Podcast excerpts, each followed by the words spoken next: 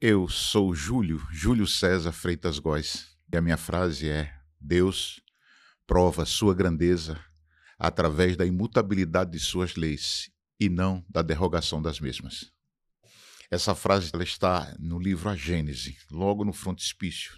É perfeito. E a minha frase também é da Gênese, é no item 17 do capítulo 18, né? E esse item 17 diz o seguinte: a fraternidade será a pedra angular da nova ordem social. Mas não há fraternidade real, sólida, efetiva, se não assente em base inabalável. E essa base é a fé. Sobe a vinheta aí, editor.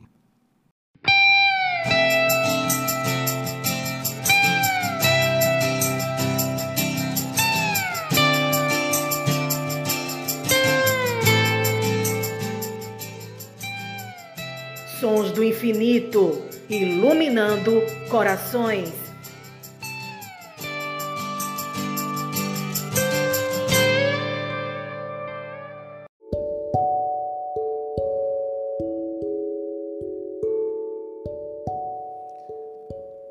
Então, voltando, nossos ouvintes dos Sons do Infinito, navegantes aí da internet, Estamos aqui com essa obra especialíssima e o tema desse programa é os sinais dos tempos e a obra A Gênese.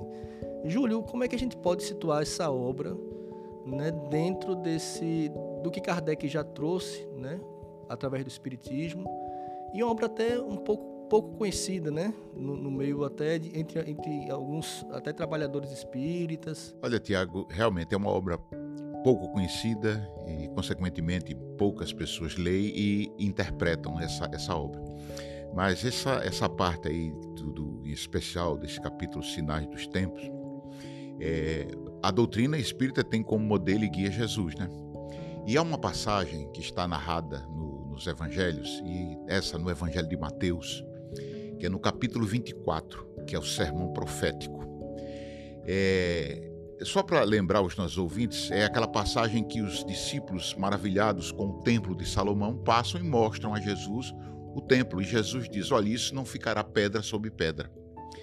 E os discípulos ficaram preocupados e disseram: Por que sinais nós vamos conhecer essa, essa transformação, essa destruição?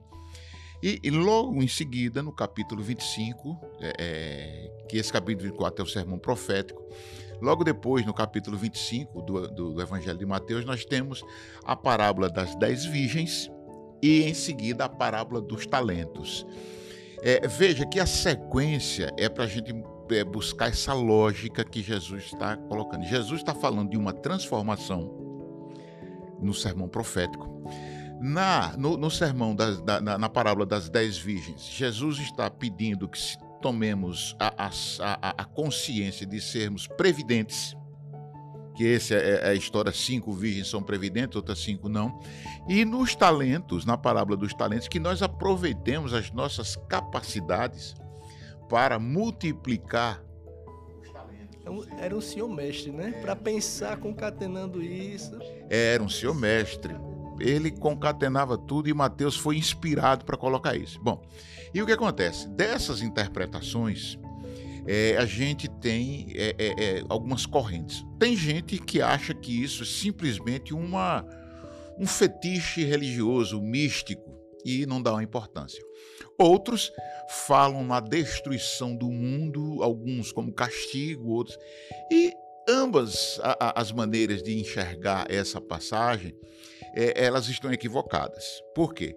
Porque há uma lei inexorável, uma lei natural, que é a lei do progresso, em que tudo progride. E o que é que nós observamos? Nós observamos que o globo terrestre, como é uma parte do universo, e aí a gente precisa voltar para o livro dos Espíritos, quando Kardec pergunta o que é Deus e não quem é Deus, e a resposta é fantástica, porque diz que é a inteligência suprema de todo o universo e a causa primeira de todas as coisas. Então, quando a gente imagina isso, a inteligência suprema, significa o seguinte: que Deus, como é, é, é, é Einstein diz, Deus não joga dados, ou seja, Deus não faz nada à toa. Senão não seria inteligência suprema. Então a gente precisa começar a analisar isso. Então, as transformações são necessárias por conta da lei do progresso. Então, aparentemente, às vezes o que a gente chama de destruição não o é. Exemplo: Nós vamos imaginar o seguinte: uma acomodação das placas tectônicas causam terremotos, tsunamis, que se você olhar é, é, de uma forma pontual, você vai enxergar apenas destruição. Mas na verdade, a estrutura geológica do globo ela está se estabilizando.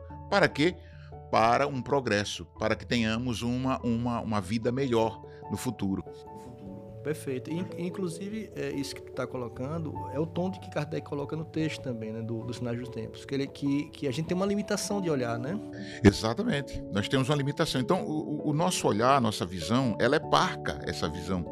Então, o, o que acontece? Não nos permite enxergar o todo. Então, nós ficamos apenas com alguns detalhes e, e determinados detalhes não, não, não expressam a realidade. Se você for visitar uma cidade e visitar apenas um hospital, você não pode concluir daí que só tem doente na cidade. É porque você só visitou um hospital. Então a gente precisa aclarar essa nossa, essa nossa ideia e a gente vê que os sinais dos tempos, ao contrário do que muita gente está pensando por aí, que fala-se muito em transição planetária, tem muitas pessoas, existem muitas pessoas que pensam que é um determinado momento, um estalar de dedos em que daqui para trás era assim e agora vai ser assim. Não, não é é uma mudança que ocorre paulatinamente, às vezes tem solavancos, outras vezes é mais lenta, quase que imperceptível. Então, isso, isso é uma, uma observação que nós temos que, que, que, trabalhar quando lemos essa obra. Perfeito. E o que é interessante também, essa leitura da Gênesis nos deixa com uma capacidade de perceber, ou pelo menos tocar o infinito um pouco, né? É, e perceber como nós somos pequenos e ao mesmo tempo temos dentro de nós o infinito. Eu digo isso porque é, tem essa mensagem do Árago aqui, né? Porque essa parte dos sinais dos tempos, né? No, na, na, Gênese, ele coloca é, são, são três espíritos que falam aqui, né? O Doutor Barry, né? E o Árago e o, e o próprio Kardec. O Árago tem um trechinho que fala o seguinte: ó, de sorte que as nebulosas reagem sobre as nebulosas os sistemas reagem sobre os sistemas, como os planetas reagem sobre os planetas. Os elementos de cada planeta reagem sobre uns com os outros e assim sucessivamente até chegar ao átomo. As perturbações que elas sofrem podem, pois, alterar o estado físico dos seres vivos e determinar alguma dessas enfermidades que atacam de modo geral as plantas, os animais e os homens. As enfermidades que, como todos os flagelos, são para quê? Para a inteligência humana um estimulante que impele, por força da necessidade, a procurar os meios de os combater e descobrir as leis da natureza. Vê que interessante. Deus não dá realmente ponto sem nó, né?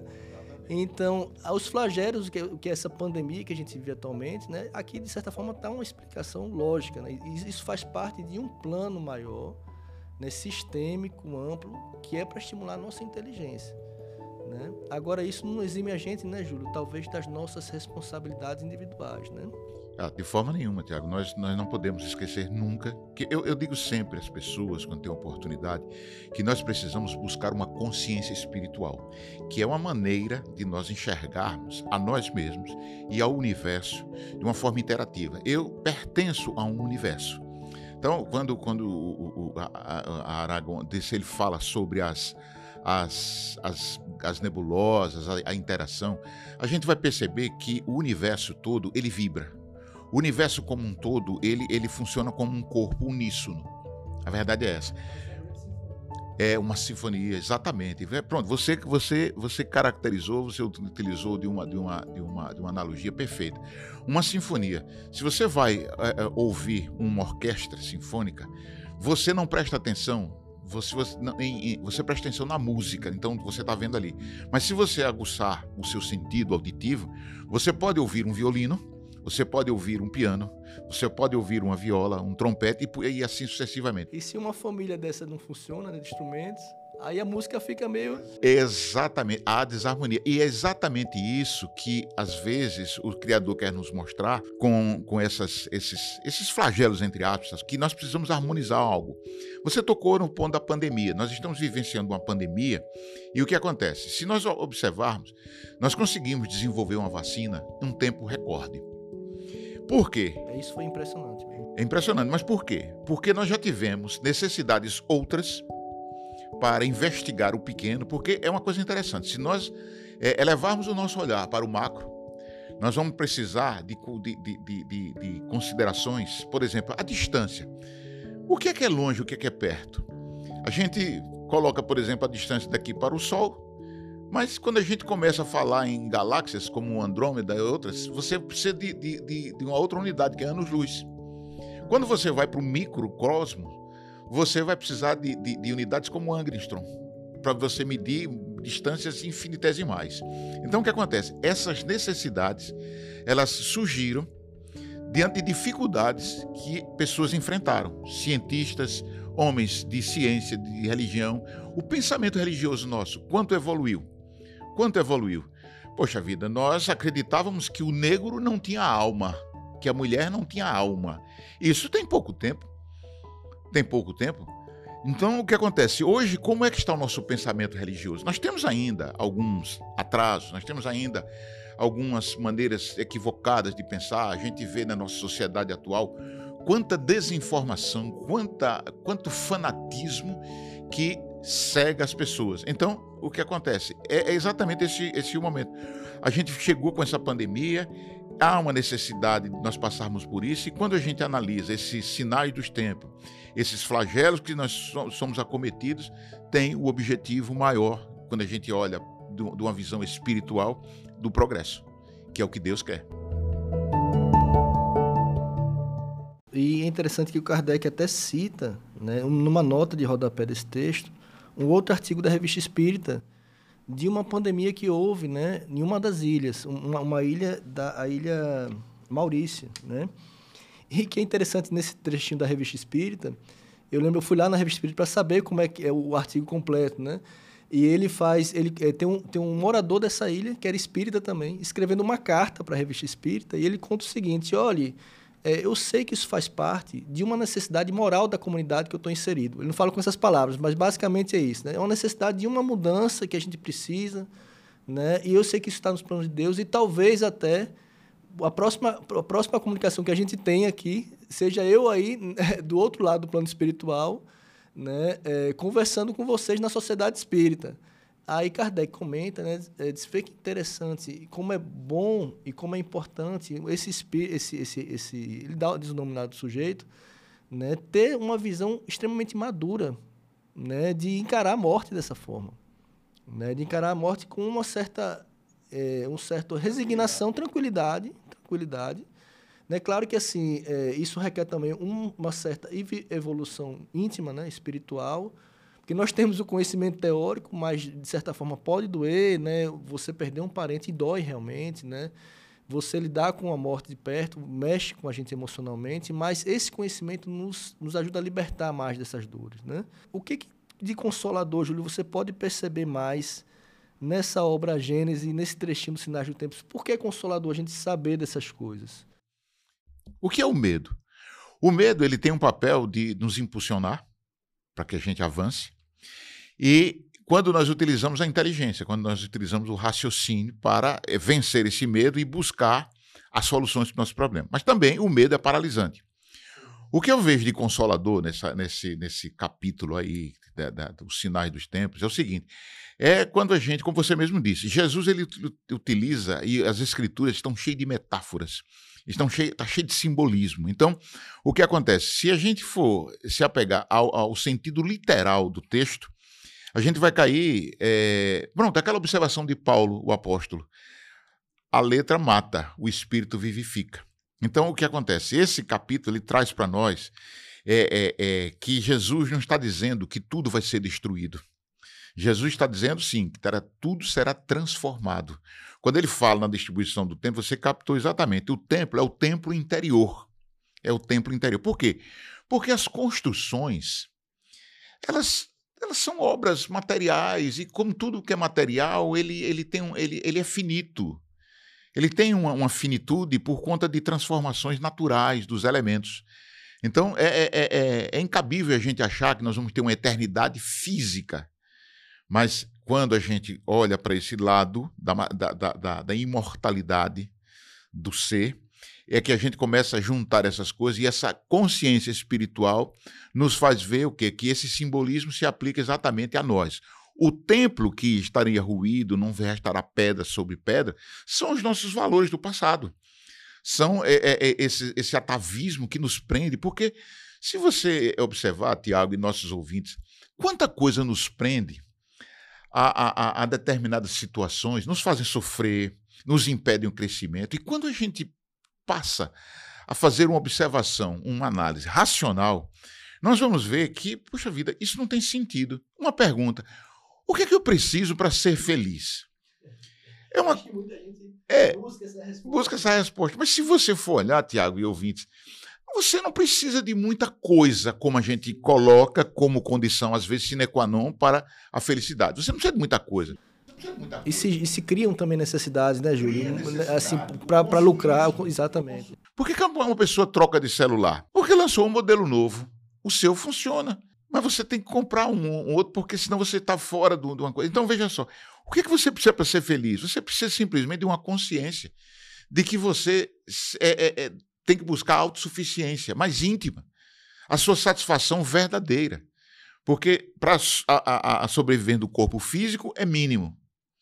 Mas para você alimentar a sua alma, o seu eu, o seu self, como chame como quiser, você precisa de quê? Você precisa de, de, de se encontrar como criatura, como ser transcendente, como filho de Deus.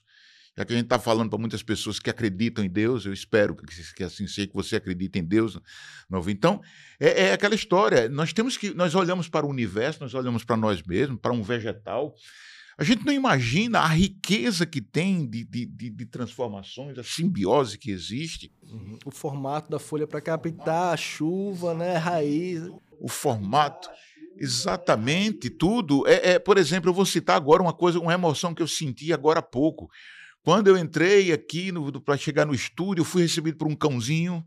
Eu é, é, é, respirei o ar que estava sendo assim abençoado por um, um, um número de vegetais aqui, plantas, e aquilo me trouxe uma, uma carga energética muito, muito feliz, muito feliz. Eu encontrei uma pessoa logo de cara, super simpática, apenas não podemos tocar a mão, como eu disse à pessoa, eu queria lhe dar um abraço, mas vamos aqui no toque de punho a punho. Mas isso me trouxe uma energia, por quê? Porque nós precisamos estar em sintonia uns com os outros e com a natureza. Então, esse capítulo, ele traz de consolador isso, que não há destruição. Pelo contrário, há uma construção. É que nós precisamos observar que uma reforma, às vezes, traz transtornos. Mas a gente não tem que olhar o momento que está reformando, o momento que o templo está sendo destruído, mas ele está sendo destruído para ser edificado um outro mais moderno, mais bonito, mais é, é, é, que tem uma utilidade maior, que tem uma, uma, uma, uma, uma importância maior. Isso é que nós precisamos perceber.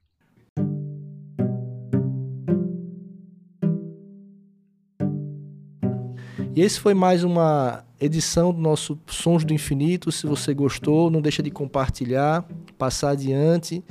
Né? Também nos acompanhe nas redes sociais da Federação Espírita de Sergipe, no nosso canal da FES TV. Né? E até a próxima edição do Sons do Infinito, iluminando os corações.